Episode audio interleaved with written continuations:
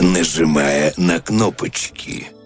Дорогие друзья, в Питере лето, День России. Замечательный праздник и выходной день, в который мы решили записать новый выпуск подкаста «Нажимая на кнопочки». Мы надеемся, вы также прекрасно и интересно проводите этот день. Ну а мы закрыли окно, готовимся попотеть часа Да. три, записать наш любимый подкаст. В нашем новом удивительном большом формате расширенном, чтобы каждый мог найти что-то интересное для себя. Ну и, конечно же, разделить с нами те эмоции, которые мы получаем от нашего любимого дела. Подкаст «Нажимая на кнопочки» — это подкаст про маркетинг, технологии, поп-культуру и про вещи, которые нас заряжают. Вот мы с Димой буквально сидим здесь накаленные, разъяренные и хотим поделиться с вами огромным количеством новостей, вещей, которые нас интересуют и, в принципе, на повестке дня. Заряжают, мотивируют. У нас полные макбуки информации, и Да. мы готовы начинать. И спасибо, что присоединяетесь к нам. С каждым разом все больше слушателей. Не забывайте ставить 5 звезд на Apple подкастах, если вы нас очень сильно любите, а это нам поможет в продвижении. А мы переходим к нашему первому большому блоку с новостями. Ребята, готовьтесь. Очень много тем. Буквально будет взрываться ваша голова в каждый момент, когда мы будем говорить что-то новое и интересное. Поехали. И, конечно же, главная новость этой недели, что у нашего соведущего и по совместительству коллега, сооснователь креативного агентства Дмитрий Шевляков сегодня отмечает свое, не сегодня, 9 числа отмечал свой день рождения. Ура! Поэтому давайте поздравим его от лица слушателей нашего подкаста. Спасибо, спасибо. Да, ребята, в общем, это самая главная, самая хорошая новость. Которая была на этой неделе. Все, до свидания. Да. Но как бы есть и плохие новости, которые случились буквально вот прямо сейчас. Да, вот буквально только что прочитали, к сожалению, умер Сильвия Берлускони, культовая персона, неоднозначная, но оставившая свой след не только в политике, но и э, в массовой культуре, в медийной культуре и даже в мире спорта был владельцем клуба Милан, самый его злачный на трофеи года. Такая вот персона, которая действительно великая, великая, могучая, и он запомнится всем надолго. Помним. Ну и, конечно, переходим к каким-то более традиционным новостям. Это у нас день рождения, смерти. Ну, В общем, так.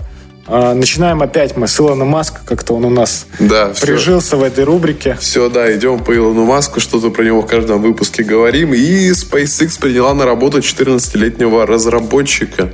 Как, как думаешь, вообще адекватно принимать такие решения? Может ли человек в этом возрасте вписаться в корпоративную культуру? Писаться корпоративную культуру не может в силу того, что, как мне кажется, в таком возрасте тяжело считывать какие-то эмоции, моменты, связанные со взрослой жизнью. Ну, в общем, тижело, мне кажется, адаптироваться. Да и природу как-то не обманешь, все Но равно если, но если знаний и способностей достаточно, чтобы делать что-то полезное на благо корпорации, то Да. почему и нет? Он, Ну, кстати, будет разрабатывать софт для Starlink. это очень круто на самом деле. И это определенный сдвиг в плане, не знаю, нашего общества, что более молодые люди становятся более компетентны даже, чем э, старшее поколение. Ну да, и это подмывает вот эти вот стереотипы, что ты обязан там, да, как-то выслужиться, пройти да, какие-то да. ступени. Я думаю, что все дальше и дальше это будет развиваться. И в России, я думаю, что это станет более частое явление, нежели как чувак, который тогда сделал мемы про несуществующую автомойку, его взяли ВКонтакте. И его взяли, правда, в Вот. Единственное, что вот по особо по Яндексу я не припомню каких-то таких инфоповодов. Возможно, и есть. Может быть, вы нам подскажете. Или ребята из Яндекса подскажите нам. Нам обратятся. Но по большому счету, я думаю, что да, это круто. Было бы круто, если бы была какая-то, знаешь, каста, типа, которая бы объединяла всех этих ребят, и они бы могли как-то между собой, в общем, коммуницировать. На самом деле, я думаю, Профсоюз. я, я думаю, что есть такие э, истории, когда приходят какие-то юные гении, их как-то пытаются объединить. Но по большому счету, наверное, западному обществу это более присуще, чем нам. Ну, Я надеюсь, что мы не отстанем в этом плане. Ну да, и присуще такое новаторство, но знаешь, на серьезном уровне, а не так, что все это превратить в то, что потом эта там 13-летняя девочка у Малахова сидит, и все ее распинают за то, что она не может учиться будет. Ну, в общем, да, это не должно как-то переходить в абсурдность, и если это не воля ребенка, это тоже очень... Ну, а это подросток, ребенок. Но я думаю, что парень рад. Парень рад. и- SpaceX. да, Starlink очень круто. На самом деле классная разработка. Наверное, пока что лучшее, что было у Маска. Да. Дальше у нас наш любимый Spotify, про который мы говорили в первом выпуске, и, наверное, если вы его слушали или послушаете, то вы должны были проникнуться буквально нашей любовью к этому сервису. Мы рассказали, что мы его любим больше, чем все остальные стриминговые сервисы, объяснили почему. Вот если вам интересно, переходите. А сегодня мы с небольшим запозданием рассказываем про фишку, Песня да, дня. Да, Song of the Day. Это очень классная тема, и это плейлист, состоящий из одной песни, которая идеально подбирается для вас под ваше, ну, понятно, что настроение он не считывает, хотя я думаю, что, возможно... Не совпадает. Каким-то образом можно подвязать это к Apple Watch. В Apple Watch, кстати, появилась функция отслеживания настроения. Вот. Если API даст интеграция со Spotify, это буквально реально музыка была под ваше настроение. Но он, в общем, как-то каким-то образом из вашей медиатеки подбирает м- нового для вас исполнителя, исполнителя интегрируют, или не нового, или уже которого вы слушали, просто новые песни, и интегрируют вот в такой плейлист э, «Песня дня», один, одна песня, один день, да. поэтому сохраняйте ее сразу. И мне особенно нравится, в отличие от миксов Spotify, что во-первых, он не создает подборку из того, что ты слушаешь, ну просто на репите, а он тебе дает действительно уникальную песню, вот такой вот эксклюзив. Ты можешь для себя каждый день открыть что-то новое. Вот буквально вчера он отлично мне выдал песню, и у меня целый альбом залетел в избранную. А я слушаю инди последние, наверное, полтора месяца. И вот мне вчера попался э, какой-то исполнитель британской сцены Кайл Джерелли с э, песней Do You Wanna Dance. Э, очень интересная песня. И он буквально для меня открыл нового исполнителя, mm-hmm. также я его добавил. Единственное, что мне не очень понравилось, что там плейлист, э, его, он как-то не закрепляется на главный, и он, его надо искать в своих плейлистах. Вот у меня 40 да, плейлистов, да. я могу его просто потерять, если он меня не закрепит. Или забыть его включить. Да, поэтому хотелось бы как-то, чтобы он был более на видном месте, и к нему было проще попасть вы знаете, что Spotify, или не знаете, для вас это будет новостью, раскатывает фишки методом АБ-тестирования, и у фрагментацию Spotify бешеная, то есть у вашего друга может быть совершенно другой пользовательский опыт от сервиса, mm-hmm. и поэтому, если у вас нет этой фишки, она доступна по специальной ссылке. Будем рады вас видеть в нашем телеграм-канале, в котором мы разместили ссылку. Переходите и наслаждайтесь Сонку песней, да, песней дня. Да, классная штука. Что там у нас дальше? Так, дальше. А ВК все пытается нагнать, нагнать, нагнать и запускает акселераторы для администраторов популярных сообществ. Делается это все, естественно, на э, доминации Телеграма и его каналах. Делится, делается это на деньги налогоплательщиков. Да. В общем, пытается все ВК догонять, но э, шутка-то в том, что это все равно паблики ВК, и как ты этих админов не прокачивай вряд ли что-то получится отдельно. Тем более при подходе ВК с их безумным интерфейсом. Да, и какими-то фишками, которые они дергают то у Фейсбука, то еще у кого-то. И вот эта новая лента, лично у меня она теперь состоит абсолютно из вся из инфо-цыган, хотя я не подписан ни на кого. 13 пабликов, не связанные с этим, и вся лента новостей у меня забита э, какими-то безумными рекомендациями. Еще ребята из ВК там, очнитесь, это не работает. Ну, в общем, да, все больше и больше денег ВК в это вкладывает, вкачивает, но вот буквально на моих глазах закрываются паблики, существовавшие 10-15 лет. Люди уходят в Телеграм просто потому, что для них контент стал работой, Конечно. и им перестали платить должным образом у этого действительно есть проблема, это не новость, э, и люди продолжают уходить на другие площадки. ВК пытается сохранить, оставить себе и создать какие-то школы контента, блогеров.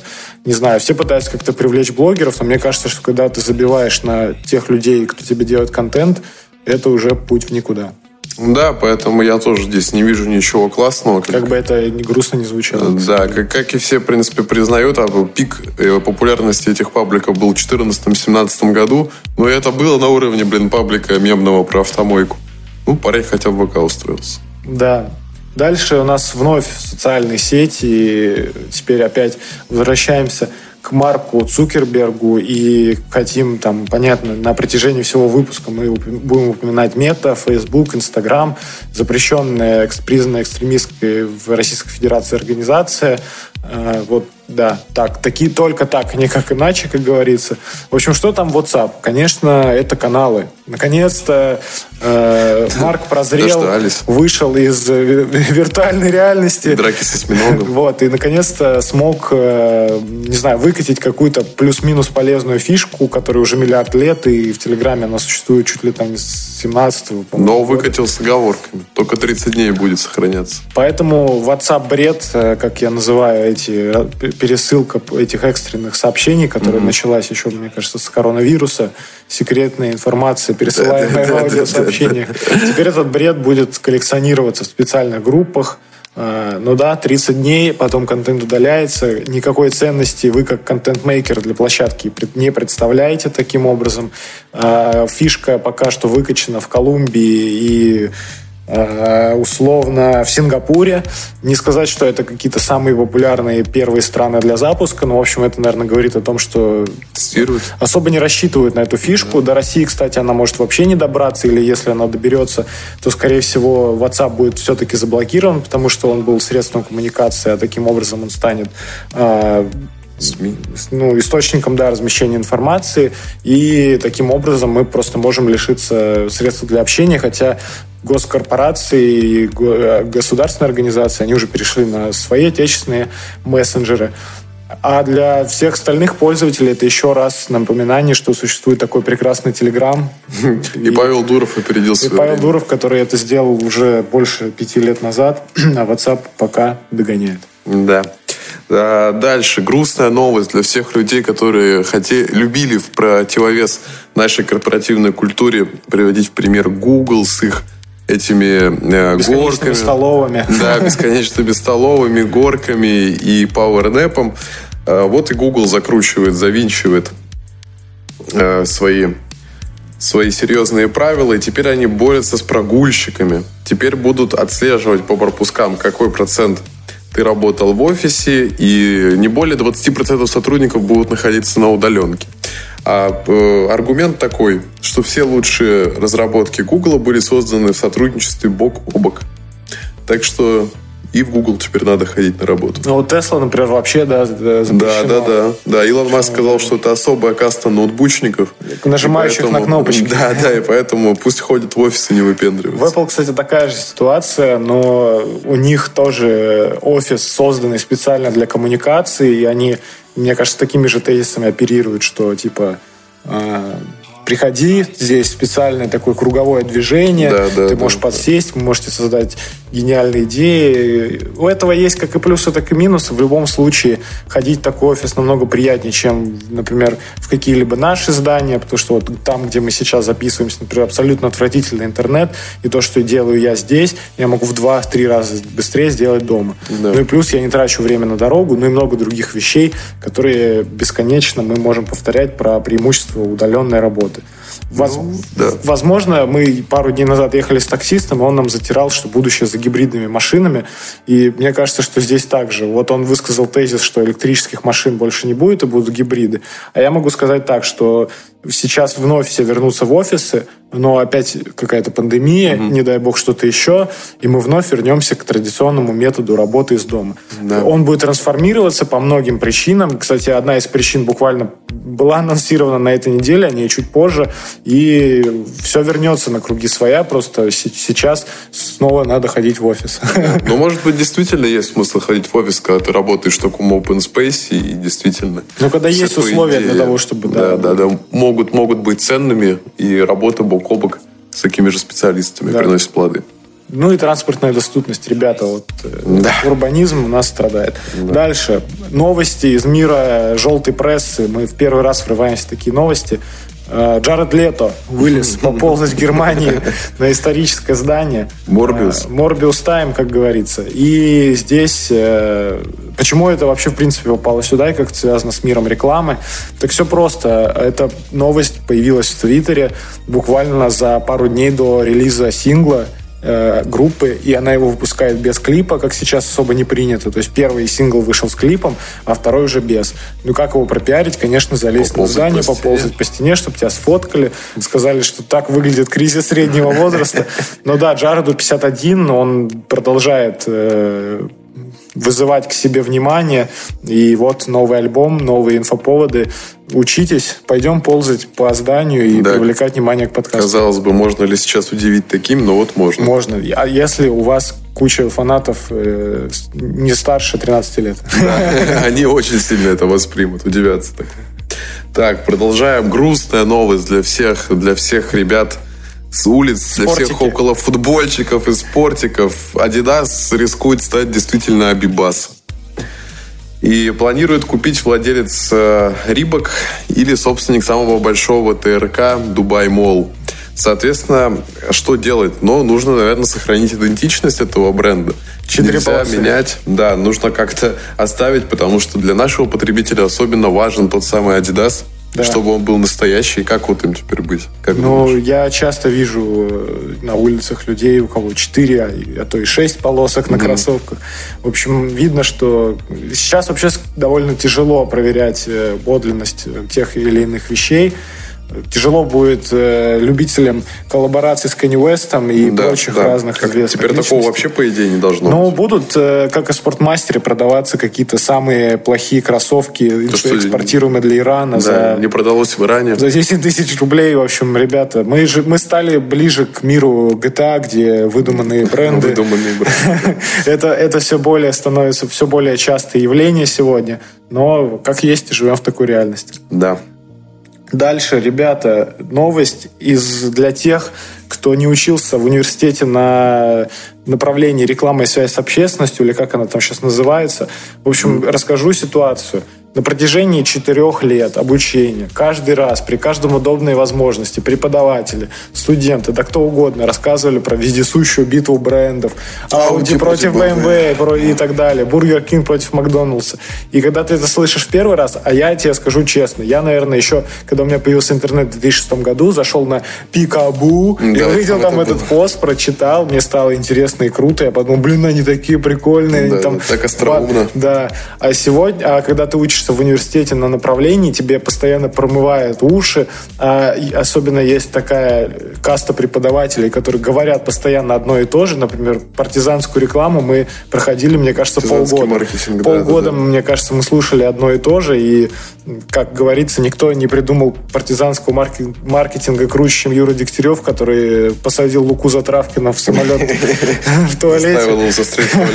В общем, никто более крутого партизанского маркетинга не придумал, и мы это продемонстрировали на паре, но как-то это особо не было оценено. Так вот, битва брендов продолжается в 2023 году и помогает этому всему ChatGPT, который помог Макдоналдсу определить, что их бургер самый влиятельный.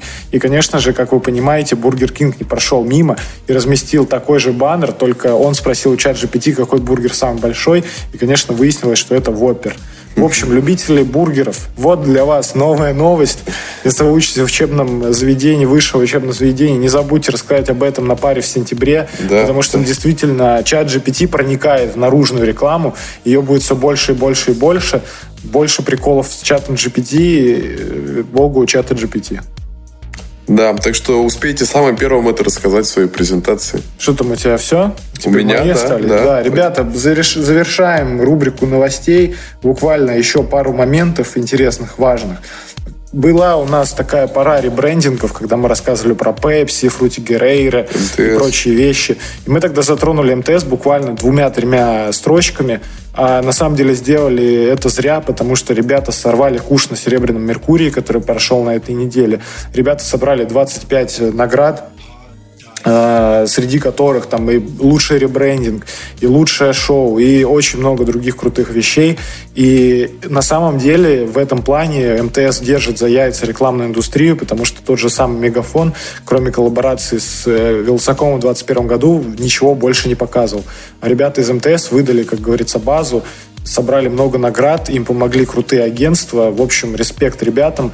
А, не знаю, посмотрите коммуникацию бренда, Неважно, что это квадрат с тремя буквами за миллион миллионов. Ну, стряхнули такие, освежили. Да, главное, что, главное, как это под, преподносится, главное, что это за собой несет, и это больше, чем... И у МТС получилось даже, получилось даже то, что, чего не получилось у условного Сбера, который эту экосистему презентовал и Боярским, и кофейнями, и коллаборациями с шоколадницами. Но я сейчас не вижу ни Боярского, ни шоколадниц, ни да. сервисов, которые в итоге пришлось переименовывать обратно. А у МТС все получилось, большой им респект. И дальше что у нас? Рилсы становятся все более популярны, об этом мы опять-таки тоже говорили неоднократно. ТикТок на второй план. Ну, опять-таки, у нас в стране это по большому счету одинаково, что TikTok заблокирован, что для рилсов надо включать VPN. Но Морган Стэнли провели опрос, и выяснилось, что рилсы продолжают набирать популярность, при этом и TikTok не отстает. Но, как говорится, любитель осьминогов, драки с осьминогами занял свою нишу, и действительно в этом плане социальная сеть Инстаграм, она заняла свою нишу, набрала аудиторию, и если вы бренд или ресторан, бизнес, неважно, занимайтесь рилсами, это актуально и будет актуально. В общем, совет не перестает быть действительным. Нет, на самом деле отличная новость, потому что рилс это мощный инструмент по продвижению. Да, и он остается актуальным и будет да, актуальным. И становится все актуальным, и вот даже ТикТок уже смущает. Ну, каким-то образом, да. И последняя у нас новость из... Продолжаем. Сегодня, на этой неделе корпорация Цукерберга буквально кишит новостями. В сети появился предполагаемый скриншот, возможно, слитый э, сервиса Project 92, о котором мы, по-моему, не говорили. Это убийца Твиттера от э, Мета, запрещенная организация. А это, по большому счету, Твиттер, просто который будет интегрирован в Инстаграм и будет каким-то образом дополнять его своими фишками. Понятно, это будет выделенное приложение, которое будет называться Threads или Треды по-русски, по русскому языку. А, в общем-то, по большому счету ничего нового не будет изобретено. Возможно, каким-то образом интегрируют социальной сетью. Вы сможете делиться фотографиями, писать мысли. В общем, это экосистема продуктов, и она пополняется еще одним заместителем, который может выстрелить, потому что сейчас... Ну, да, на фоне проблем Твиттера как раз может занять свою нишу. И если будет хорошо интегрирован другие продукты, меты, то... Да, но у проблемы у Твиттера закончится, начнутся проблемы у сервиса X. Да, да, да. да. Нового сервиса X. Ребята, в общем, по новостям это коротко и быстро мы пробежались. Это такие, такой небольшой дайджест. Но дайджест не заканчивается, потому что следующим блоком у нас идут игры. И да, здесь... и прошла буквально этим вечером, этой ночью да, крупная и... выставка, презентация от Microsoft. Здесь я полностью тебе хочу доверить это слово. Угу. Я тебе там моментами дополню, потому что по играм все-таки больше ты. Да, да, представили много чего интересного, много действительно нового. Ну и как в случае со Старфилдом, много очень ожидаемого. То, что вот уже ждут-ждут, и скоро релиз, и действительно супер крупный анонс. А первое, что всех заинтриговало и обрадовало, это Fable, да. который передали в руки Playground Games, которые известны по Forza Horizon. Ну, то есть от них не выходило ничего плохого, и наконец-таки Fable может получить получить стоящий релиз, да. все-таки культовая игра. Они заслужили. Да, думаю, ты помнишь, что и когда она была эксклюзивом Xbox. Да, и это было очень круто, и это был такой очень сильный эксклюзив, у него было много частей. Да. Не сказать, что какие-то из них были чересчур провальными. Очень жалко, что закрыли оригинальную студию разработчиков. Большие надежды. Но я вот так, я, я просто коротко выскажу, как, знаешь, мнение приезжего. А, я не понимаю сегодняшней реалии показа игр. Для меня всегда игры и презентации были праздником. Mm-hmm. Я с детства любил все эти выставки, когда существовала Е3, помните такие времена? А, я обожал эти все вещи. И там, конечно, было всегда очень много CGI-роликов. Да, да. И да. типа, вот, посмотрите, чего мы добились и так далее. Но я не понимаю, почему мы в текущей действительности продолжаем хавать эти ролики, случае... не геймплей показывают? Да, и в случае Fable вообще очень обидно, что по игре даже неизвестна дата анонса, дата выхода, угу. и как бы есть мнение, что это вообще 2026 год. Ну, да, ну да. это просто безумно. Ну, по-моему, это ну, презентуют продукт, и все. Что, что с ним будет происходить дальше, уже будут показывать. Но, к сожалению, это может сыграть плохую шутку, потому что также есть такой ряд очень э, крупных долгостроев, да. которые так и не приобрели даты релиза. И выглядит это смешно, потом все смеются над этим проектом, мол, зачем было тогда Вот э, перед, мы сегодня все равно затронем тему Старфилда, и я тебя уже, по-моему, спрашивал эту историю. Вот расскажи про ту великую игру, в которую донатит уже много-много лет а, на да. ее разработку. Да, да, это... Эм... Она же, по-моему, как-то чем-то напоминает Starfield в концепции. Ну, она напоминает, но там было изначально Star Citizen она называется. Во.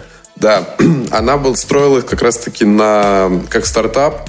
Люди в ней могли купить в ней членство и получить определенный там уровень доступа. Но суть в том, что ты действительно становишься там великим космонавтом, угу. ну, этим звездным гражданином. Да. Прямо. Вот. И там титанические планы, вплоть до того, что ты можешь потрогать каждый объект, миллион всяких планет, на которые ты можешь слетать. В общем, они буквально организуют целую жизнь в космосе, но проблема в том, что вот уже более 10 лет оно все на этом этапе и стоит.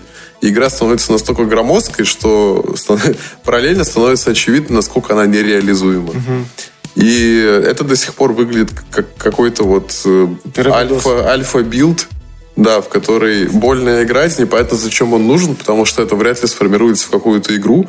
Так или иначе, у любой игры есть рамки. Угу. Как или иначе, там в Red Dead Redemption 2 ты дойдешь до конца мира. Да так или иначе ты закончишь эту сюжетку, там, не знаю, выполнишь все ачивки, это вообще абсолютно Артур нормально. Умрет. Да, это абсолютно нормально, но зачем, ну, действительно делать какой-то невозможный проект? Многие люди болеют этим гигантизмом, которые создают что-то. Ну, так что, до сих пор неизвестно ничего? Так, не, она просто продолжается, и это стало огромнейшей вот площадкой для воровства денег. Mm-hmm. Ну, то есть там ну, все, все так же рисуют какие-то алмазные горы, что будет вообще просто что-то невероятное. Но на деле происходит так, что ты запускаешь, и у тебя даже сервер не может обработать такое количество действий, потому что действия там такие, что чтобы съесть что-то, ты действительно берешь в руку там сэндвич, подносишь его к рту, и вот ты можешь таких сэндвичей там наплодить тысячу штук. Угу. И сервер не выдерживает такой нагрузки, естественно, падает. Вот это последнее, что я не слышал. Ну и вот эти безумные членства там, которых несколько этапов, ты можешь туда вдонатить там хоть миллион долларов. Слушай, я вот из такой серии слышал про игру от э, студии Build a Rocket Game или Boy, mm-hmm. Build a Rocket Boy, вроде mm-hmm. как-то так она называется. Это игра Everywhere от э, бывшего э, разработчика из Rockstar Games. Э, в главной роли будет э, темнокожий актер из «Мафии 3», и она тоже была очень давно заявлена как убийца GTA, ну, классика. Угу. И она в итоге выродилась в такую какую-то социальную игру с, не знаю, с разными геймплейными фишками, то есть там вроде как и реализм, и нереализм, в общем, что-то безумное, уже там вышел трейлер, и очень много лет они тоже было так, что в Твиттере, знаешь, выкладывают картинку, типа, mm-hmm. вот, посмотри, мы делаем игру. И тоже очень многие гадали, будет, не будет. Ну вот в итоге они выкатили трейлер, тоже очень интересно, что из этого в итоге получится. По-моему, ее на выставках нигде не показывали, или я могу ошибаться. Но вот тоже из, из такого момента, что она такая тоже долгострой, и очень многие ожидают, что это все-таки игра какого-то там топа из Rockstar, типа, mm-hmm. что он сделает реально ну, аналог. Не, не вот это, не заместитель типа Saints Row, а что-то действительно серьезное. Ну, к сожалению, обычно долгострои вряд ли оправдывают себя. Вот, ну что, переходим к Старфилду? Давай, это очень... Я, давай я так, я, я тебе скажу, а ты просто как бы дополнишь свой момент. Я посмотрел, я очень давно слышал про эту игру. Не сказать, что я там фанат игр Bethesda, но вот там я слышал и во что-то играл. Ну, скажем так, это вообще не мой, э, не, не мой жанр. Но вот я прочитал все, что они вчера сказали на презентации, посмотрел геймплей на тре... Э, ну, геймплей же там был, mm-hmm. да, Я посмотрел, и блин, почему она так выглядит? Ну, блин, а это неинтересно. Вот эти перестрелки, эти полеты, это мне так все напоминает. Вот, например, полет мне напомнил полеты из условного Battlefront, угу. который я играл там в 2017 году. Перестрелки, ну, это просто какой-то ужас написано все вкусно, очень интересно. Я очень хочу в нее поиграть по описанию, но когда я посмотрел геймплей, мне реально стало плохо. И я просто понимаю, что это все будет завязано на они заявляют миллион планет. Угу. Да я все понимаю, что эти планеты это просто вышки, которые тебе нужно будет прилететь, убить да. всю планету, забрать ресурсы и так далее. И мне от этого становится больно, что, блин, на словах-то все круто, а на деле получается вот так. Ну а как это на самом деле-то делаешь? А, ну да, первое, во-первых, они ее долго разрабатывали, что-то там более 10 лет, и впервые за 25 лет у них появляется новое название. Да. А, первая ассоциация, которая у меня возникли, это No Man's Sky, которым также заявляли миллион планет, которые будут э, очень разнообразны, одна на другую не похожа, процедурная генерация – а второе это Satisfactory, которое ты также на планете можешь перемещаться на другие, там строить различные заводы, ну и все в этом духе. То есть то же самое собирательство. В принципе, идея вообще не новая. Uh-huh. Геймплей, ты правильно сказал, выглядит ужасно, выглядит не классно, уч- учитывая то, что это абсолютно тот же движок, который они проапгрейдили, потому что перемещаться между мирами ну, на обычном геймбриу нельзя было а, ввиду ограничений движка. Но это стандартная игра Bethesda, это их стандартная презентация. Я посмотрел весь 45-минутный ролик, вот этот вот директ. И мало чего хорошего я там выделил.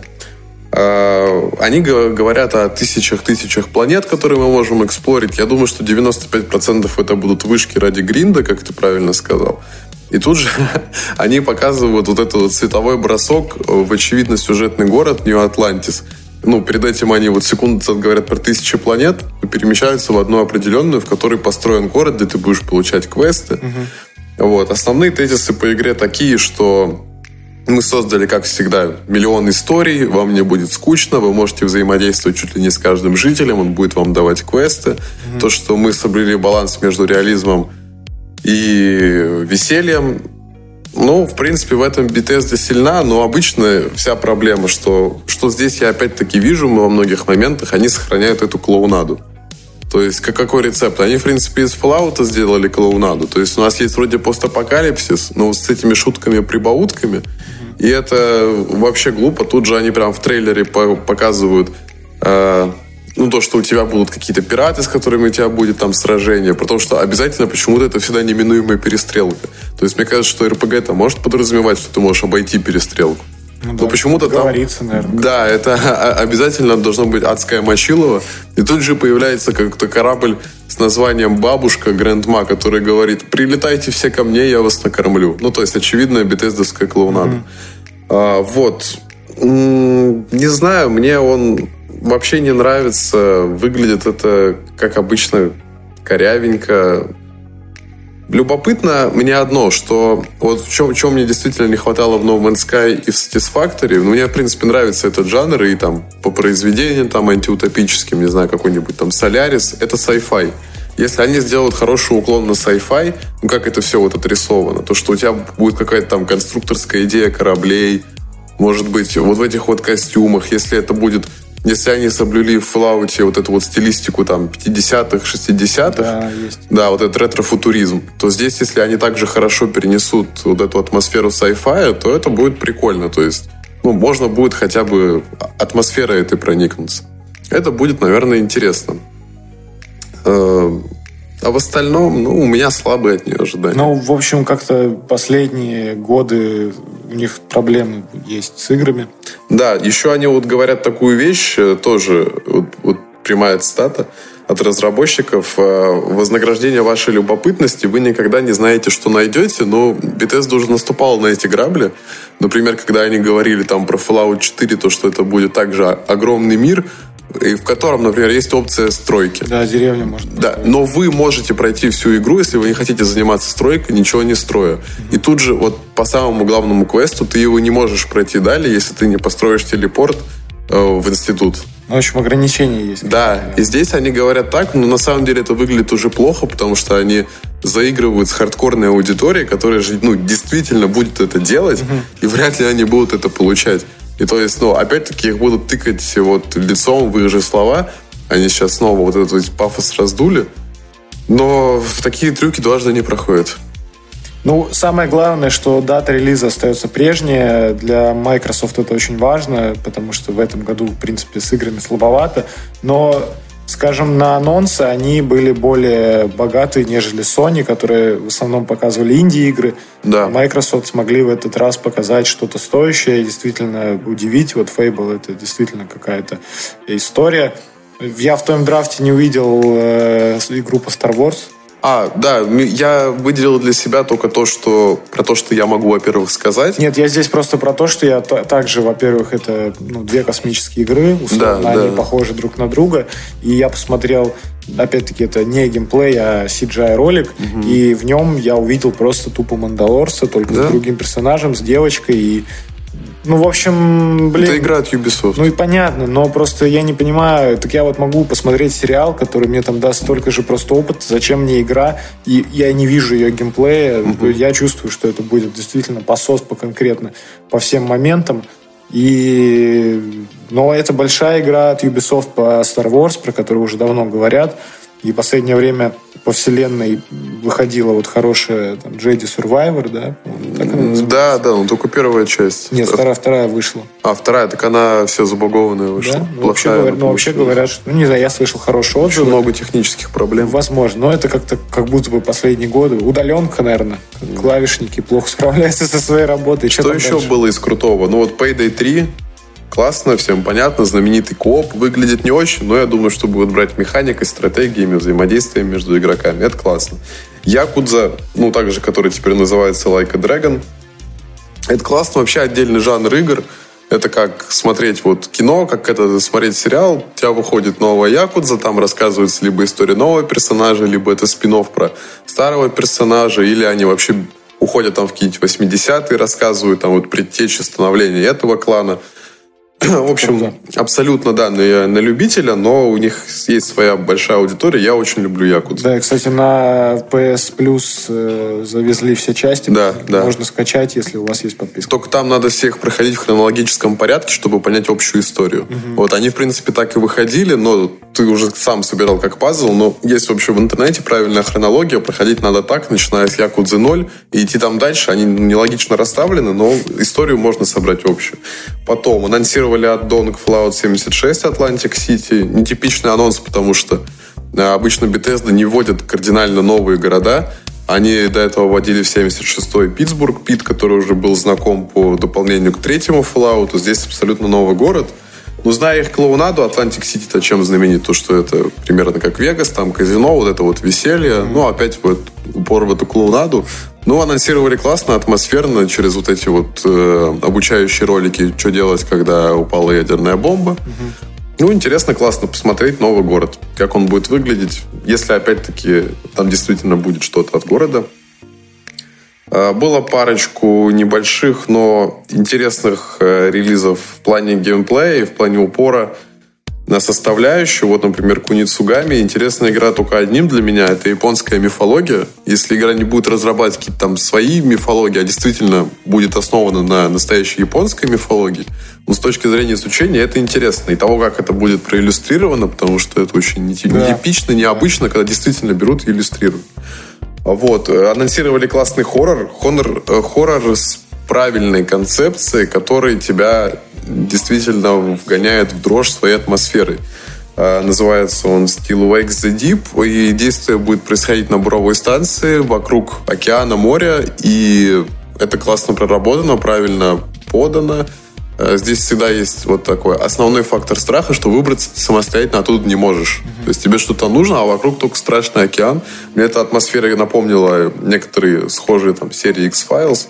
В целом, я думаю, что это будет очень атмосферно. Это э, залог успеха, тем более, что создатели The Rester и одной из частей Амнезии точно знают, что делают. Самый красивый визуал, то, что зацепило и во что я точно поиграю, потому что для меня это тот самый жанр адвенчур на вечерок 2, когда ты полностью погружаешься в этот мир, тебе просто красиво, приятно. Эм, Dungeons of Hinterberg, очень красиво нарисованная игра в таком акварельном стиле, мне кажется, с эстетической точки зрения в это погрузиться, пробежать очень приятно и расслабляет, отвлекает. А монументальную вещь анонсировали, наконец-то тоже ждал. И огромное число фанатов у нее. City Skyline.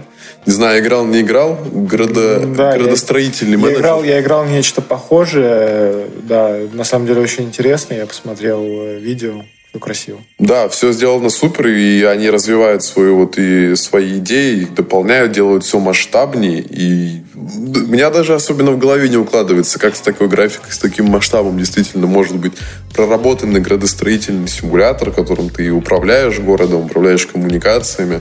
Ну, вещь монументальная. Главное, которая... что, главное, что там не будет э, оплаты за фри-то-плей истории. А, ну да, у них было в Skylines такая тема, не да, будет. с фри-то-плеем. Нет, я надеюсь, что не будет. У них такая же концепция. Тебе продается, как и Sims. Основная игра, а потом ты платишь деньги а, еще за понял. DLC, а DLC это типа там новая ветка автобус. Угу. Вот в таком духе. Ну, посмотрим. В любом случае, вещь с точки зрения реализации, как бы сложности, она монументальная.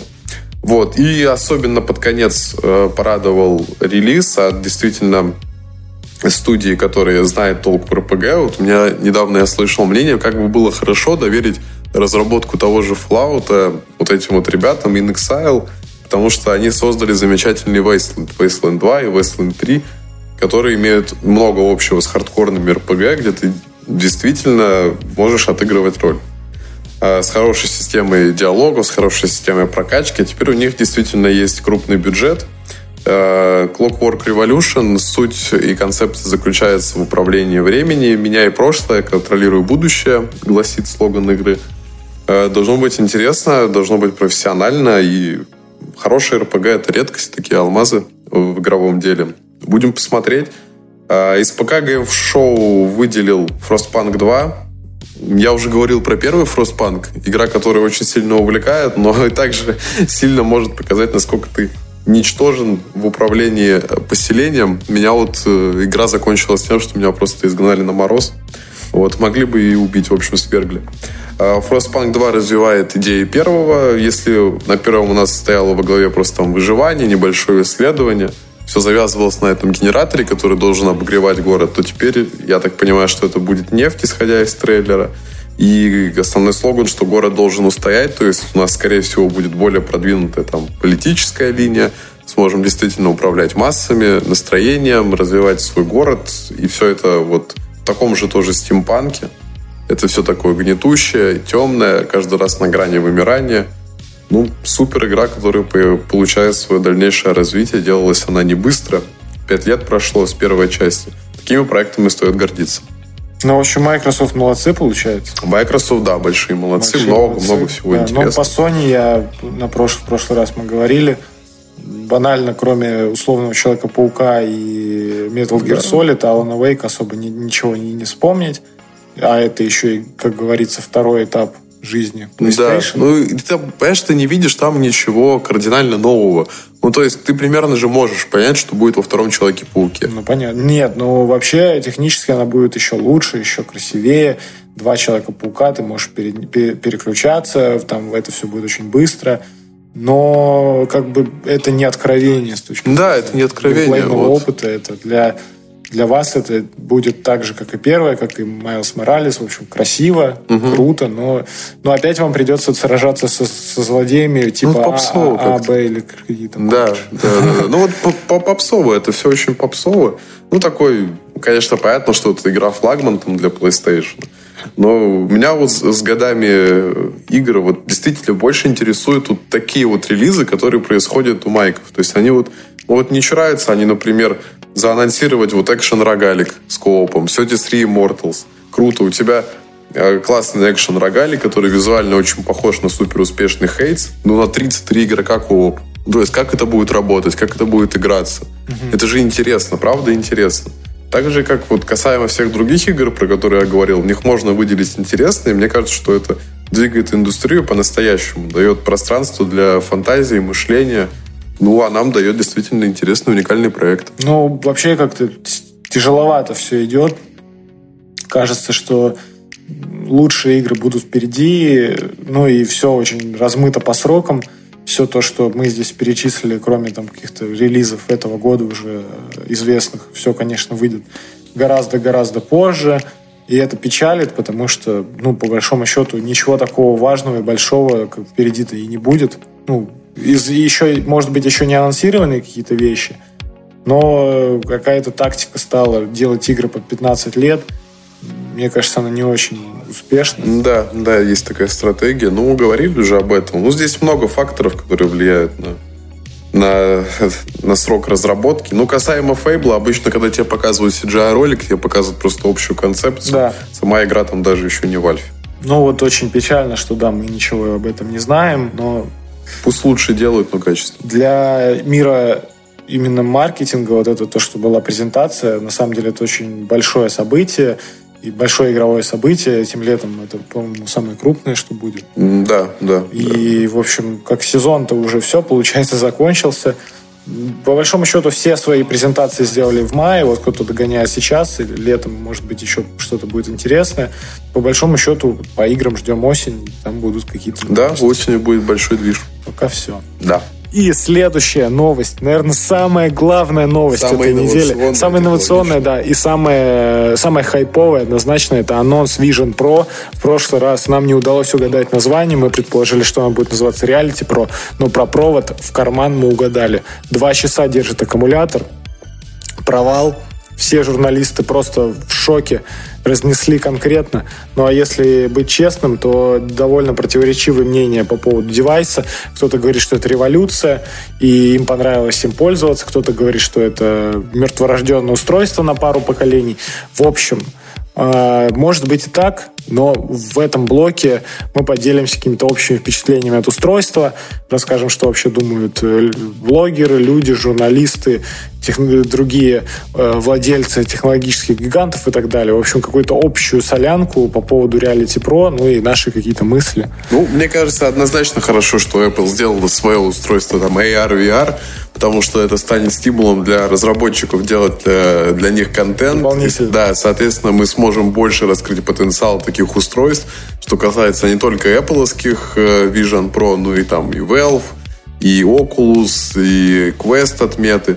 Поэтому Все индустрия, да, индустрия вот здесь будет сильнее развиваться, это получит свое применение, возможно, применение в каких-то профессиональных отраслях, в обучении, в Точно, медицине. это сто процентов в медицине. А, там, да. же, там же на презентации сделали особенный акцент на медицину, сделали на образование. Да. Э, точно появится больше контента, объединятся все разработчики, сделают больше софта. В общем, для индустрии вин-вин, по большому счету если говорить о, не знаю, юзер, юзерскому опыту, ну, конечно, то, что они показали, это довольно забавно. Вы заходите в свою комнату. Это интересно. Надеваете шлем. Это может спасти вас от занудных рассказов вашего супруга или жены. Вы просто подключаетесь к Vision Pro, включаете там Doodle Jump, а слева у вас будут эти Симпсоны, да, и вы, собственно, еще, в раю. И еще порно можно включить третьим окном. Ну, вообще супер будет. Слушай, на самом деле, вот э, говорят, что почему это революция, потому что, по большому счету, у тебя в глазах может быть там 4 4К монитора, э, у тебя там клавиатура, которая, не знаю, нарисована, ты ее управляешь, то есть тебе не нужно платить дополнительные деньги за оборудование. И при этом это еще и отличное устройство для проведения уютного вечера в гордой одинокой компании. Ну, устройство больше для одиночек, это заметили все, и Марк Цукерберг в том числе. Да, в первую очередь он заметил и, конечно, раскритиковал в том числе за цену. Понять можно, но устройство не из пластика, оно не громоздкое, и первые вообще впечатления от общего шлема реальности у многих людей. Ну, понятно, что Apple Vision потрогали только журналисты, и то проверенный пул. А в общем, если вы пробовали шлем виртуальной реальности, то вы наверняка ощущаете заметный вес на голове, который может привести к определенному дискомфорту. Ну и вообще там может как бы не у всех есть к ним переносимость. Да, в общем, вас может укачать конкретно, и это тоже определенная проблема. Ну, в общем, как будто бы Apple попытались чуть-чуть решить этот эту вещь с помощью своего переносного аккумулятора, если так можно сказать. Они не решили авто... Э, вопрос автономной работы, потому что все-таки два часа это маловато. Ну, мне кажется, что главное, что этому дан старт, в дальнейшем это будет развиваться, приобретать, возможно, более компактные формы, выйдет выйдут другие версии на более мощном процессоре. Это 100%. Да, и версия SE, которые будет, будет более доступно, да. да, но с основным функционалом. Поэтому это получит развитие. То, что сейчас это с выносным аккумулятором, это, наверное, вообще не самая важная вещь, на которую да. надо делать акцент. Это просто, ну, издержка. Ну, в общем, вы теперь можете спокойно примотать себя к потолку, включить ваш любимый Вы- контент. Представляешь, ты заходишь вот в офис и чувствуешь, что кто-то есть. А я себе скотчем на потолок примотал и Vision Pro смотрю Симпсонов. Это офигенно. На самом деле, блин, э, ну, революция происходит на наших глазах. Это тот самый One More Thing от уже Тима Кука, хотя до этого были Apple Watch. Очевидно, что про VR говорили еще и при Стиве Джобсе. И, например, его спрашивали аж в 93 году в интервью про э, виртуальную реальность, когда он сказал про то, что это будет очень круто для образования, для медицины, как оно на самом деле и получилось. В целом, конечно, действительно выглядит странно, напоминает черное зеркало мне становится чуть-чуть страшновато от осознания того, до чего мы дошли. То есть, что это действительно, ну, в плане изменит ваше отношение с устройствами. То есть раньше вы использовали компьютер или телефон, и при этом вы уже как бы были, по сути, привязаны к этому гаджету. Да. Он уже является как бы неотъемлемой частью вашей жизни. То теперь очки, они буквально проникают в вашу реальность, и я пока не очень осознаю, как это в итоге повлияет на общество, как изменится мир. И вот там показывали кейсы в самолете, как это используется. И в, во время взаимодействия со, со своей семьей, когда вы находитесь в расширенной реальности, но при этом вы взаимодействуете со своей там, женой, детьми и так далее, собаками. В общем, все это выглядит ужасно, крипово, но мы когда-то находились на моменте, когда и про телефоны говорили, что это что-то ужасное, это сатанинское и так далее. Да, там достаточно такой, таких же мнений, так- таких же страшилок. Ну и в целом это такая конспирологическая теория вам на размышление. Это просто буквально подчеркивает тем, что ни один из топ-менеджеров, включая Тима Кука, не надевали шлем на себя. Это наводит на мысли о том, что они боятся этого устройства. Да, да, точно. Все так и есть. На самом деле, просто они, э, скорее всего, не хотят выглядеть так же, как Марк Цукерберг, который там занимается чем только не занимается Теперь в этих очках. да, да, да. Фотку с ним тиражируют постоянно, когда речь заходит о очках виртуальной реальности. Поэтому я думаю, что Тим Кук намеренно не надевал на себя эти очки, чтобы не показаться, э, не знаю, глупым, странным. Но в любом случае мы будем привыкать к этому еще очень долгие годы. Это буквально такое окошечко в мир будущего и мир технологий.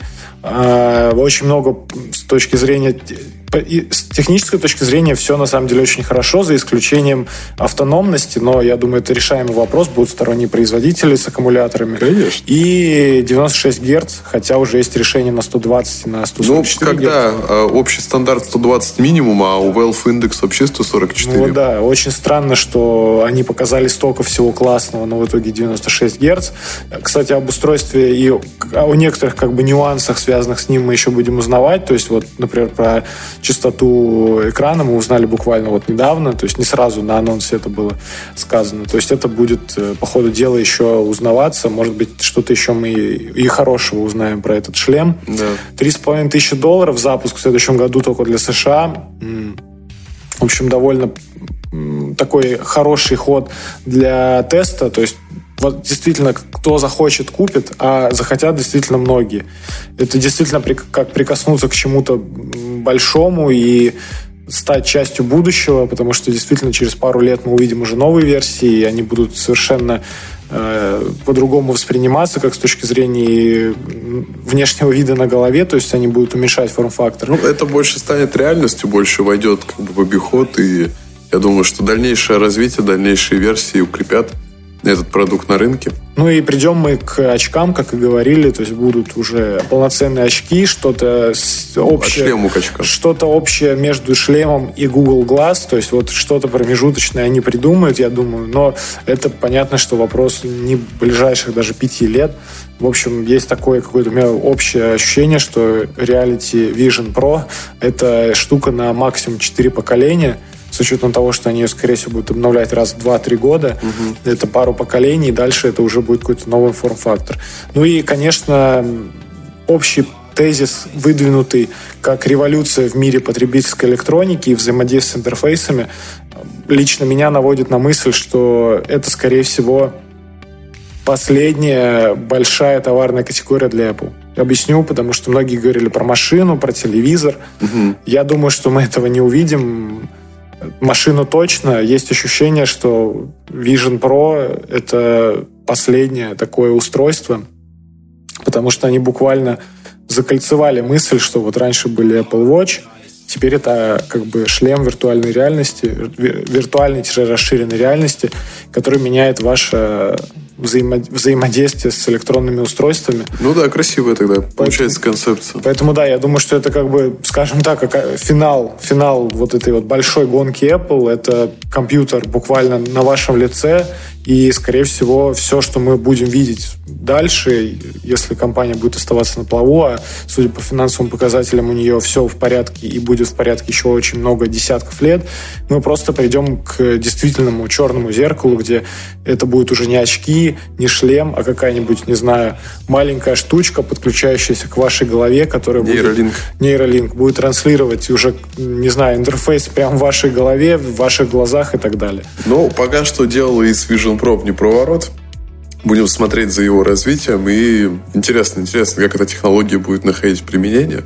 Надеюсь, что только на пользу, а не ради просмотра Гриффинов, Симпсонов. Да, ну и последнее, что хотелось бы отметить, эм, мне кажется, что раньше никто не рассматривал шлемы или вообще вот подобные гарнитуры как устройство для людей с ограниченными возможностями. А, ну Apple это учли. То есть Apple, как обычно, учли и, как обычно, сделали устройство доступным для всех и каждого. Здесь и VoiceOver, и прочие э, вещи, которые помогают людям с э, Э, ограниченными возможностями взаимодействия с гаджетами. В общем, с инклюзивностью у них все довольно хорошо, все в порядке. И даже э, журналист из Forbes, э, у которого косоглазие, написал довольно оптимистический текст относительно этого гаджета и предположил, что в нем проблем которые могли бы у него возникнуть с взаимодействием с этим аксессуаром, не будет. То есть придумают э, управление голосом, какими-то другими способами управления. И, в общем, шлемом смогут воспользоваться все без исключения. Да, это классно. Просто высший пилотаж, когда даже такое можно учесть и дать возможность испытать технологии абсолютно всем группам лиц. Да, поэтому мы очень, не знаю, я лично на очень большом хайпе по этому поводу. Ждем дешевую версию, потому что дорогая для нас, слишком дорогая, и, ну, объективно до России она дойдет, дай бог, к концу 2024 года. Ну и, опять-таки, интересно посмотреть, в каком виде она будет доходить. Я думаю, что это чуть ли не отдельные, не то что стенды, а отдельные буквально кабинеты с этим устройством будут в Apple сторах, потому что, в общем-то, в магазине, где много людей, вы не сможете им воспользоваться вот так вот да. Это будет тяжело. Ну и у меня такое общее предположение, которым я хотел бы завершить. Apple уже давно не проводит прямые трансляции, ну, где, когда они выходят на сцену и подаваться, и представляют новые продукты. И вот у меня сегодня перед подготовкой к подкасту возникла такая мысль, что в следующем году они могут провести свою конференцию вживую. То есть они привыкли к этим, знаешь, предзаписанным роликам. Угу. Но в итоге все равно публика сидит, смотрит, то есть просто на проекторе вот эту презентацию. Это после ковида началось, ну, точнее, во время ковида они начали презентовать так продукты. А по поводу следующего года у меня есть предположение, что они будут проводить свои трансляции, используя этот шлем, угу. чтобы дополнять э, взаимодействие с, ну, со сценой. Да. То есть также будет выходить Тим Кук, рассказывать, но при этом у вас будут 3D-элементы, вы будете видеть цифры, это спешл аудио, то есть это будет, ну, буквально такая, знаешь, утопия, там 300 человек сидят в этих шлемах угу. и видят, не знаю, то, что не не, не увидеть своими глазами. Да, это удивительно. Интересно. Я думаю, что это буквально следующий шаг в не знаю, каких-то публичных выступлениях, когда... Вот тебе и применение. Когда, знаешь, ты сидишь, смотришь, да, вот что-то, фильм, неважно, вот просто что, ну, вот сама живая конференция, и тут у тебя, и, может быть, даже субтитры, прикинь, mm-hmm. субтитры идут, то есть это офигенная штука. Я думаю, что в следующем году реально так будет, но это не из серии каких-то предсказаний инсайдеров, то есть это мои какие-то общие мысли, предположения относительно этого устройства.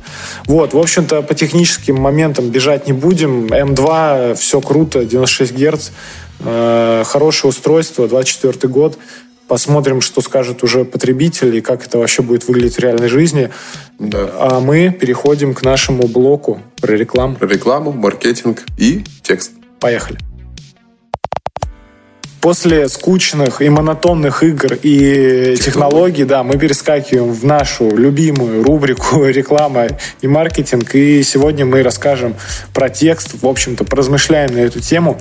За его нужностью и отдельные аспекты. Вот у нас возник, возник спор. Да, возник тут спор на днях, а ну, не между нами спор, а с, с другим человеком по поводу необходимости вот call to action, призыва к действию в тексте. Особенно его необходимости вот в каждом тексте. Угу. И если он просто вот такой вот плоский и тупой. А, вообще надо поговорить о целесообразности текста, его качестве, его масштабности и э, на фоне хорошего визуала. Или наоборот, когда визуал плохой, а текст хороший. Ну вот у меня радикальное мнение относительно именно текста и его вот этого выглаженного вида и вообще даже его наполненности. Я, например, не вижу смысла в наполнении угу. и украшении визуала текстом. Мы с тобой уже об этом говорили. Я вот, например, когда сижу в, в, в условно любой социальной сети, за исключением, ну, если она сконцентрирована на картинках и на видео, угу. я не читаю текст, потому что я смотрю на картинку. И сегодня, блин, все смотрят видео, все там скроллят тиктоки, там, Ну рилсы, да, ты прав, да, визуал, он первостепенен. Опять-таки, здесь есть у меня вторая личность, э, которая горит за нашу социальную сеть, за нашу страницу в социальной сети Инстаграм, где мы делаем инфографику, красивые карточки, стараемся писать. Но там смотри, там как работает. Мы делаем инфографику в карусели, и люди все равно смотрят визуал, и визуал подчеркивает текст. Или, например, мы пишем «читайте на vc.ru» и оставляем ссылку. И там целесообразно писать какие-то интересные вещи и разжевывать их, потому что люди туда заходят, чтобы почитать. Заходят ли люди в социальные сети, чтобы, блин, почитать, а не посмотреть на картинку? Ну, конечно, наверное, по большей части заходят посмотреть на визуал, и первостепенно продающим-то будет визуал. Да. Но мне кажется, что хорошая текстовая составляющая тоже необходима. А, и в таком случае лучше ей, наверное, оставаться нейтральной, чем вот агрессивно к чему-то призывающей. Вот, и не должна быть по там, пресловутой какой-то Аиде. Да, она вообще не должна. Мне кажется, что сегодня настолько все сильно меняется, и особенно в наших в области рекламы каждый день буквально что-то меняется, что-то добавляется. Условно, сегодня там чат GPT тебе напишет пост лучше, чем условный копирайтер Скворка и так далее. Ну, он просто сделает не хуже, самый стандартный, условно, нам напиши пятничный пост. Ну да, и все, и он... Его достаточно стандартно вот в такой вот ситуации. Понятно, что бывают какие-то там посты к мероприятию, да, там ситуативные. Ну, они, должны, ну, они должны быть... Да, бывает. Они должны быть э, по структуре, и там иногда очень много нюансов. Но ежедневный пост, забивающий пространство. Зачем вообще все это нужно? И когда вот мы говорим с кем-то про SMM, про его необходимость, он нужен, потому что люди вот заходят в условный ВКонтакте, заходят в новости и видят там, не знаю, закажи сегодня суши. Uh-huh. Если там красивая картинка, у него начинает условно течь слюна, и он такой, блин, хочу заказать. И он, скорее всего, заказывает, или там бизнес-ланч, неважно. И, в общем, он как бы через визуал сделал покупку. И здесь такая история, что по мне, по моему опыту, вот в постах работает первая строчка. То есть, если ты хочешь что-то, блин, к чему-то призвать, напиши это в первой строчке. Mm-hmm. например, если э, мы проводим розыгрыш в, в любой из социальных сетей, никто не будет доходить до условий. Там сразу с самого начала надо сделай репост и получи что-то. И тогда люди да. будут делать репост. Если у тебя там написано «Привет, мы готовы объявить новый конкурс», там, никто не будет, блин, долго читать. Я хочу сделать одно действие и забрать приз. Зачем мне вот это вот? Вот, кстати, ты прав, да, что это касается и текстов, и постов. Когда ты пишешь рекламный текст, важно, ну, не обманывать читателя, а дать понять, что это рекламный текст – Потому что, условно, когда ты читаешь вот про что-то, ты себе воображаешь, думаешь, что это там, ну, просто информация, информация, а потом тебе говорят, покупай, покупай давай, покупай горящий тур. Угу. Вот, и у тебя несколько рушится вот эта вот иллюзия, и у тебя возникает претензия, типа, да, какого черта вы меня обманули? Вот, поэтому действительно ты прав, если хочешь к чему-то призвать, хочешь э, что-то продать, то делай это в самом начале, ну или хотя бы э, говори о том, что это э, некоторая промо, что это рекламно. Вот. И в целом, мне кажется, что, ну, помимо того, что текст должен быть достаточно лаконичным, э, стоит акцентировать, э, вот убирать лишнее, акцентировать на так называемых болях читателя. Условно, если ты продаешь, например, матрасы для сна, то какая основная боль? То, что ты там не высыпаешься, или у тебя болит спина. Угу. Как бы что может побудить тебя к приобретению этого, или там, вот опять-таки, касаемо, что там в ресторанах, да, обычно какие там могут возникать проблемы, Ресторан. акцентировать, да, акцентировать на этом. То есть, чтобы человек буквально-таки вчитывался в каждую букву. А надо ли делать, вот, например, ты сказал про матрасы, я сразу смотрю, у меня нетипичный кейс. У меня собака писает на матрас.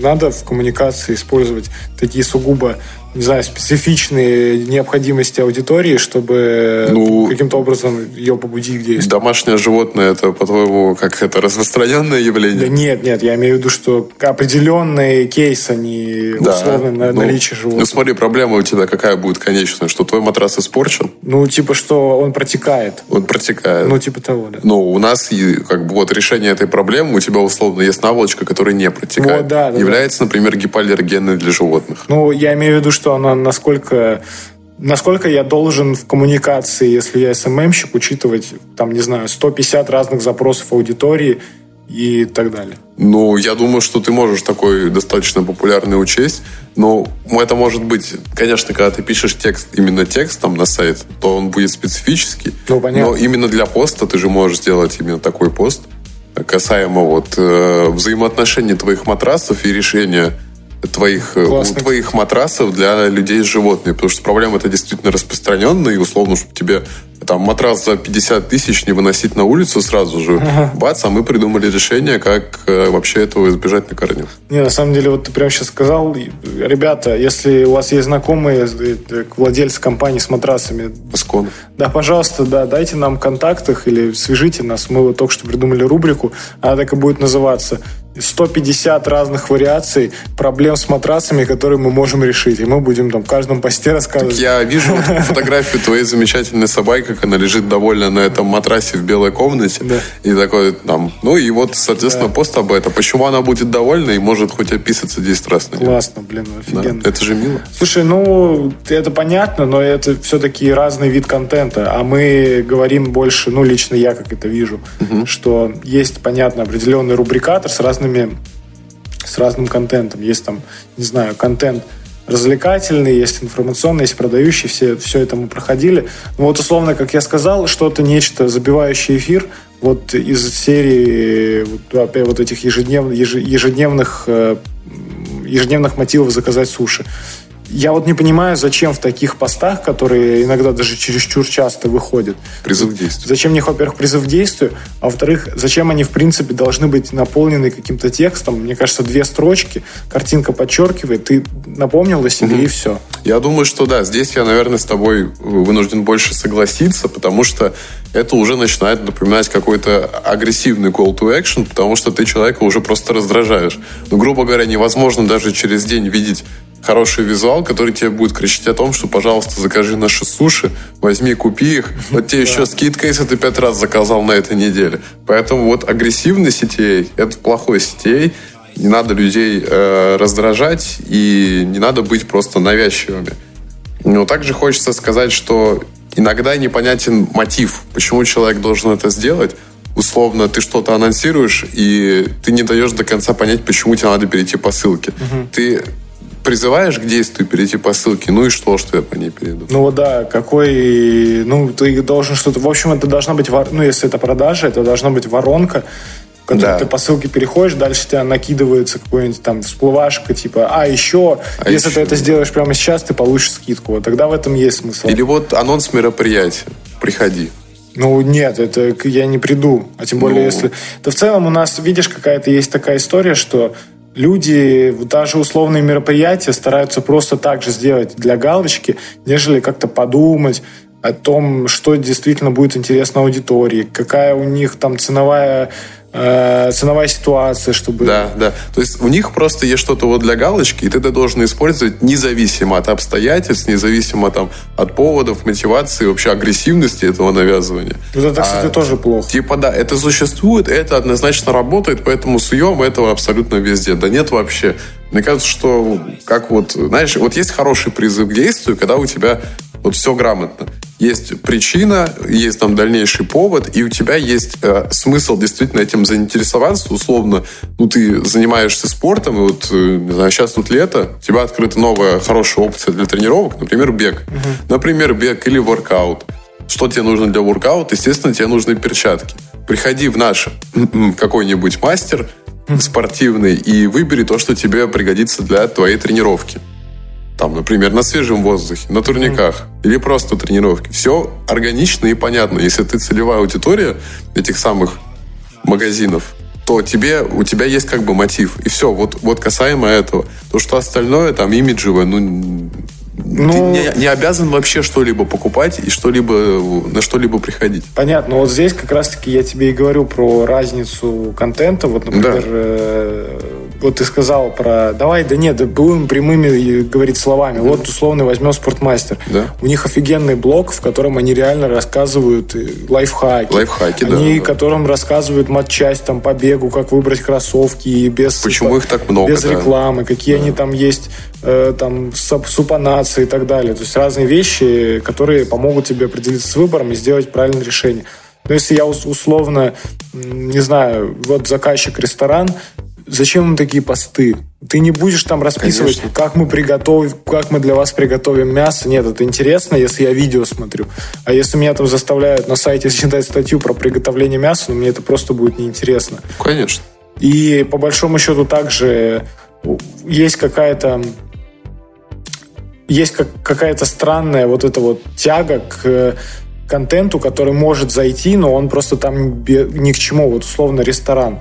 Если я иду в ресторан, зачем мне знать, как мне дома приготовить их блюдо? Или... Да. Ну, ты идешь в ресторан, потому что ты не готовишь дома. Во-первых, почему я не готовлю? Потому что я хочу получить какие-то эмоции, не знаю, покайфовать, насладиться моментом, насладиться их кухней и тем, что они сделают лучше меня. Конечно. Зачем мне смотреть в их социальных сетях рецепты? Ты вообще скорее приходишь с атмосферой за времяпрепровождения. Вот и... А... а рецепты, ну, это же просто... Понимаешь, ну, слово «ресторан» — это не бабушки на кухне. Да вот они просто какая-то есть манечка на вот эти все рубрики, которые абсолютно ни к чему. Да, да, не увидели где-то одно успешное пример применение вот такого вот кейса, но оно, наверное, там было к месту. Ну, вот по большому счету даже кофе. Я люблю кофе. И мне покажут, как его классно сделать э, своими руками. Но, блин, я же прихожу за кофе не только ради наслаждения напитком, а вот да, ради какого-то ритуала, будь то утренний или вечерний. Ну, в таком случае, наверное, лучше показать, почему они, например, еще делают кофе на песке. Угу. Ну, то есть ты же придешь все равно купить его у них, но выберешь ты вот именно это. Да, То ну есть и... не как тебе дома так намолоть, чтобы его приготовить. Ну или, например, когда... А почему они так готовят? Ну или, например, когда есть э, в магазине, вот, например, как Wetland Coffee, у них есть своя там фирменные, фирменные ну, зерна. Серия, да, ты можешь прийти купить, и при этом, но при этом тогда обосновывается наличие контента с приготовлением из этих зерен, потому что ты можешь прийти в магазин и их купить. Ну тут скорее, видишь, еще подвязано, почему столько зерен, почему такие зерна, да. что из этих зерен ты можешь создать. Опять-таки, когда у тебя есть какая-то своя линейка или свой какой-то уникальный продукт. Вот ну, в таком случае абсолютно. Ну, я поэтому да. говорю, что это, есть мотив. Что очень часто сталкиваемся с ситуациями, что заказчик пытается навязать какие-то необходимые рубрики, хотя по большому счету там просто есть некая э, даже ну не экспертность, а просто нужен хороший визуал, к нему нужен такой хороший текст, который не будет кричать купи, зайди, закажи, а просто вот есть такое-то блюдо, оно хорошее потому что, и вы от него получите это. И ты приходишь и, ну, видишь картинку, заказываешь или приходишь и кайфуешь. Но при этом нету вот этих призывов к действию. Там, не заставляют тебя приобрести, заказать и так далее. Ну, понятно, если плохо с продажами, ты можешь сделать сторис, написать, угу. у нас скидка 50%. И все. Ну, прибегать уже к другим инструментам. И тебе ничего не надо делать. Да, это, да. Конечно, это будет больше мотиватором. Поэтому, блин, ну для этого и нужны специалисты, понимаешь? И, или, например, вот мы говорим про другой какой-то бизнес, э, не ресторанный. Всегда нужна, да, экспертность в любой сфере деятельности. Если вы делаете, там, не знаю, дома строите, не знаю, окна ставите, нужна экспертность. Как ее демонстрировать? Недостаточно просто хорошего дядьки, который придет вам, пошутит шутки, там, да, да, э, замерит. Да. Я хочу, не знаю, быть уверенным, что эти люди обладают достаточной э, экспертностью для того, чтобы обращаться к ним. Для этого я захожу в их социальные сети и смотрю контент, который должен мне это демонстрировать. В частности, если это какая-то организация вот, специализ... на чем-то узком специализирующаяся, словно стройка, я хочу зайти на их сайт в блог, прочитать э, статьи про их дома. Угу. Неважно, с живыми работами, не с живыми, просто рассказ, почему эта технология, как они строят, не знаю, как они вообще к этому пришли, почему так к этому относятся.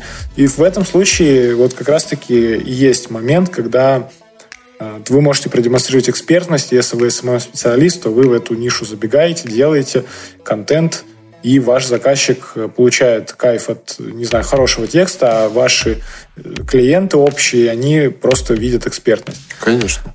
Если говорить, в принципе, про текст, как я его вижу и зачем он ну, нужен вообще в 2023 году, я вижу только в формате SEO.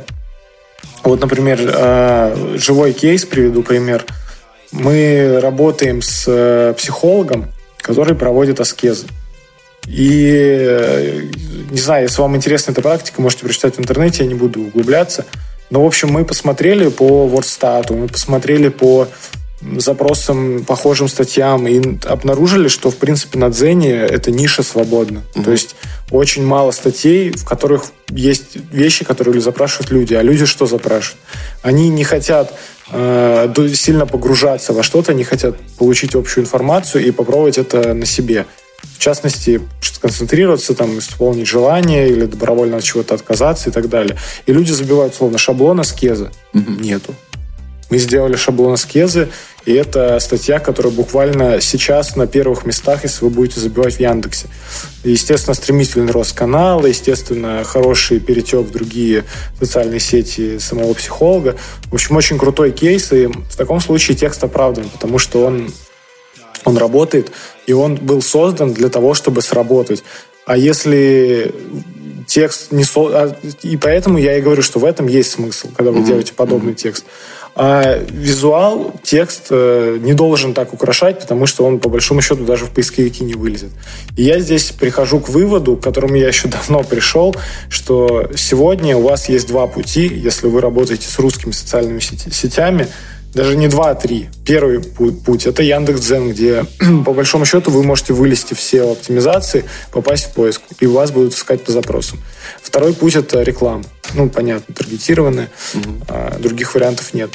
И третий вариант, а, самый, скажем так, не знаю, может быть простой, может быть э, для кого-то слишком, э, не знаю, не, не то чтобы сильно обычный – это прямое просто взаимодействие с аудиторией посредством э, качественного контента. Да, соглашусь. Все так есть, не надо выдумывать, э, городить и вообще не, не к месту вещь, пытаться встроить туда, куда не надо. А, общий вывод, что касаемо сетей, что нужно использовать грамотно к месту, помните о мотивации к переходу, вообще о целесообразности наличия там сетей – Используя неграмотно, вы отталкиваете аудиторию, вызываете просто смех. Поэтому да, все, все должно быть нацелено на результат, всего должна быть мотивация смысл. Как и для вас, так и для аудитории.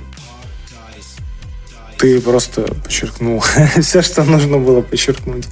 Это классно.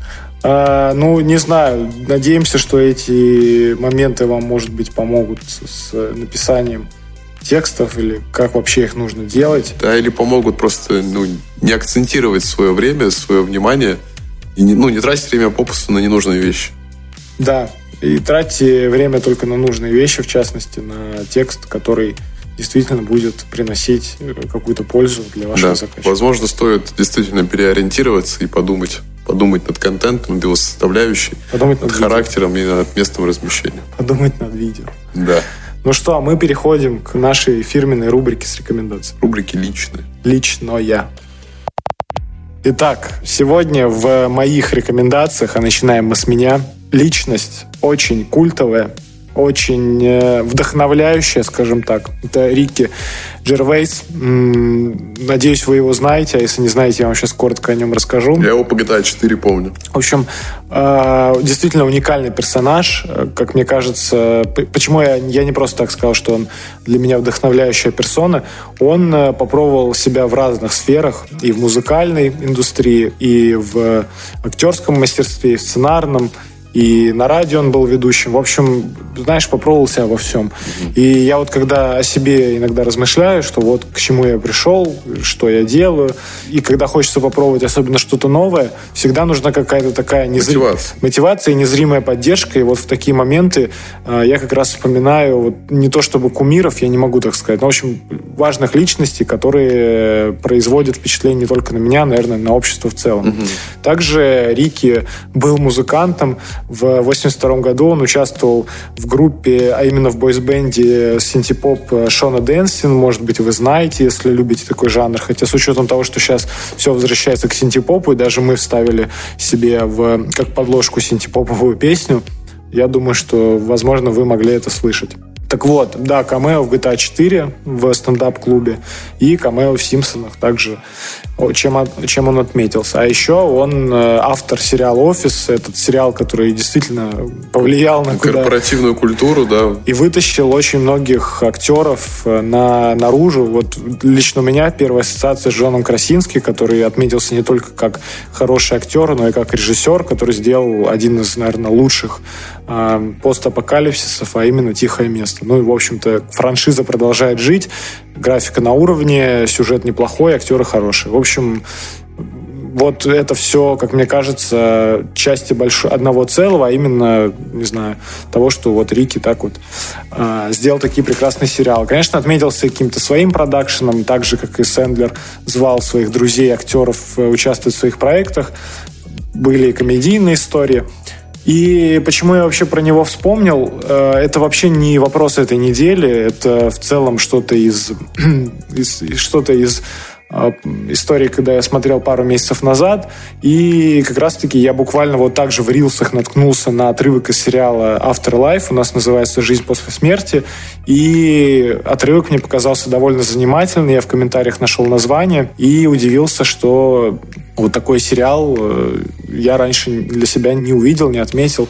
Вот, соответственно, я с ним ознакомился и, в общем-то, хочу им с вами поделиться. Он на меня произвел очень большое впечатление.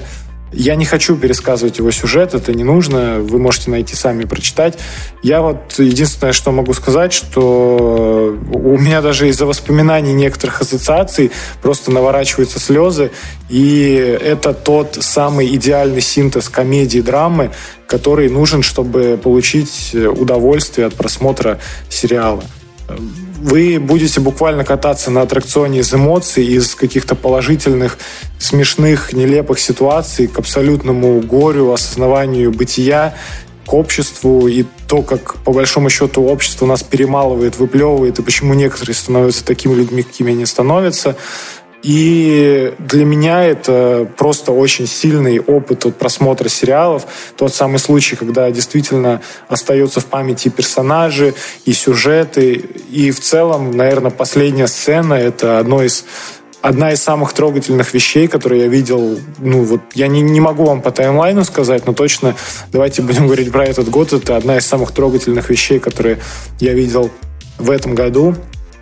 И если вы любите испытывать эмоции от сериалов, а не просто посмотреть что-то за вечер и забыть на следующий день, то вот Afterlife или Жизнь после смерти отличный вариант для вас. Ну и покататься на аттракционе из эмоций, это всегда приятно, потому что это всегда держит в тонусе.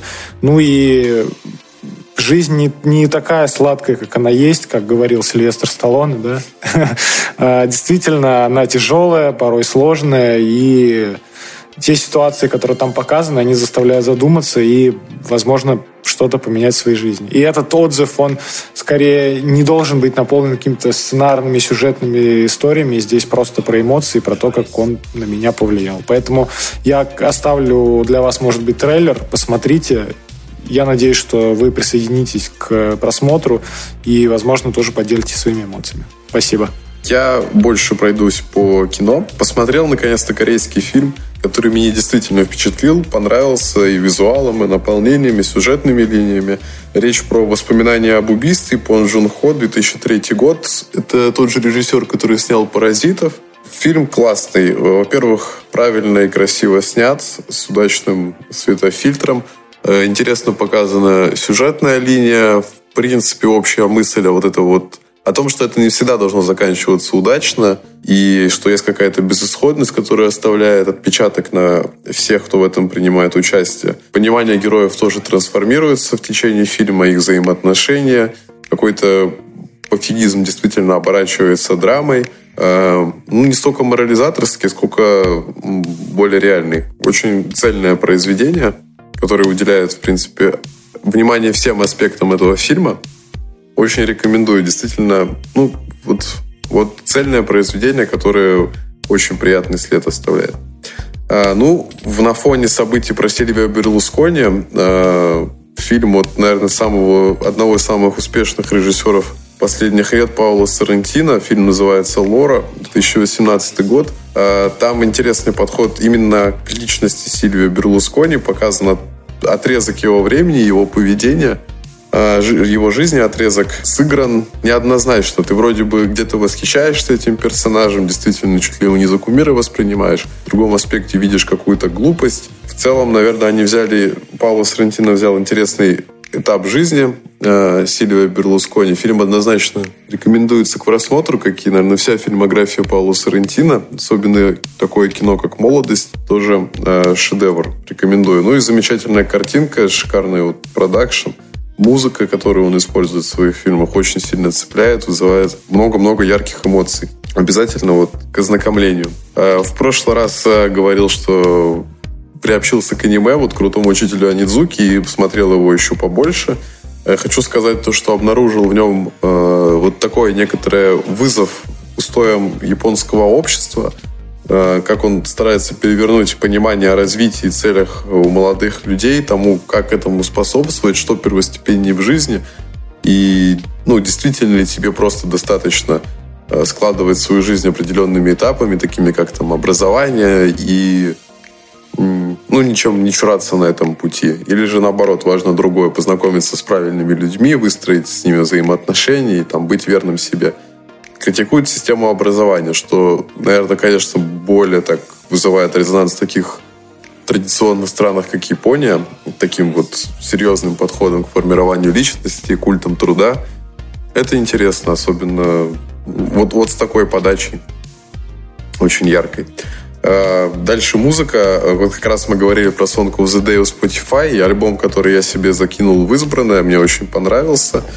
Это альбом Джона Фрушанта, который являлся гитаристом у Red Hot Chili Peppers. И, в принципе, наверное, все самые успешные альбомы — это его рук творения, и они не были бы столь узнаваемы и столь узнаваемы стилистически, если бы не он. Э, ну, «Тяжелая судьба», «Зависимость от наркотиков», и мне выдал э, Song of the Day песню, которая мне очень понравилась, альбом «A Sphere in the Heart of Silence», Э, интересный синтез электроники, гитары, текстов, как-то несколько индустриально, может, местами звучит, но вот, в общем, сочетание звуков, которые прям идеально западает мне в голову. Я часто ищу такое звучание где-нибудь вот в IDM, в техно, но здесь оно действительно меня тронуло э, с точки зрения вот концепции этой музыки. Так что Song of the Day, правда, работает и способен для тебя открывать новое – мне этот альбом не попадался, хотя я знал, что у него множество-множество сольников. Занятный. И мы упоминали мой день рождения. На день рождения мне подарили прекрасный, прекрасный подарок, такую вещь уникальную. Это пластинка группы Arcade Fire V, последний альбом. На мой взгляд, лучший альбом 22 года, который я заслушал до дыр. Он мне нравится и с точки зрения звучания, и с точки зрения текстовой, и как он оформлен визуально – мне кажется, что очень новаторское звучание в этом жанре от канадцев. Те самые ребята из Канады. Да, да, оно по-своему и цепляет, и вот общая лирика, которая идет через этот альбом, конечно, они всегда бросают вот вызов этим устоям, этому обществу, в чем-то критикуя. Э, да, альбом обязательно рекомендую. Винил красивейший. Э, действительно вещь, которую, которую просто смотришь с восторгом, как это все сделано. Э, и приятно ей обладать своей коллекцией. А альбом очень рекомендую к изучению. Ну, в принципе, как все альбомы Arcade Fire. Каждый по-своему красив и атмосферен. Вот такие вот рекомендации. В принципе, мне кажется, что за неделю много чего интересного удалось прослушать, посмотреть и сформировать свое мнение. Да, в общем, оформили мы это, как обычно, формат диалога, формат рассказа. Как обычно, ссылочки оставим все в нашем телеграм-канале. Правда, мне кажется, жара в Санкт-Петербурге нас немножко разморила. Ну, во-первых, нас разморило. В целом, какое-то, наверное, отсутствие сна. Ну, я про себя говорю сегодня. Надеюсь, что не, не сильно задушнил, но, в общем, да. Спасибо вам, то, что послушали. Увидимся с вами уже в самые кратчайшие сроки. Э, продолжаем нажимать на кнопочки. Нажимаем на кнопочки и рады видеть приятную статистику по подкасту. Спасибо, что слушаете, поддерживаете, следите за нами. Да, в общем, поддержите нас, пожалуйста, посильнее. Ладно, да. все, пока. Всего доброго. Подкаст подготовлен командой креативного агентства 2W.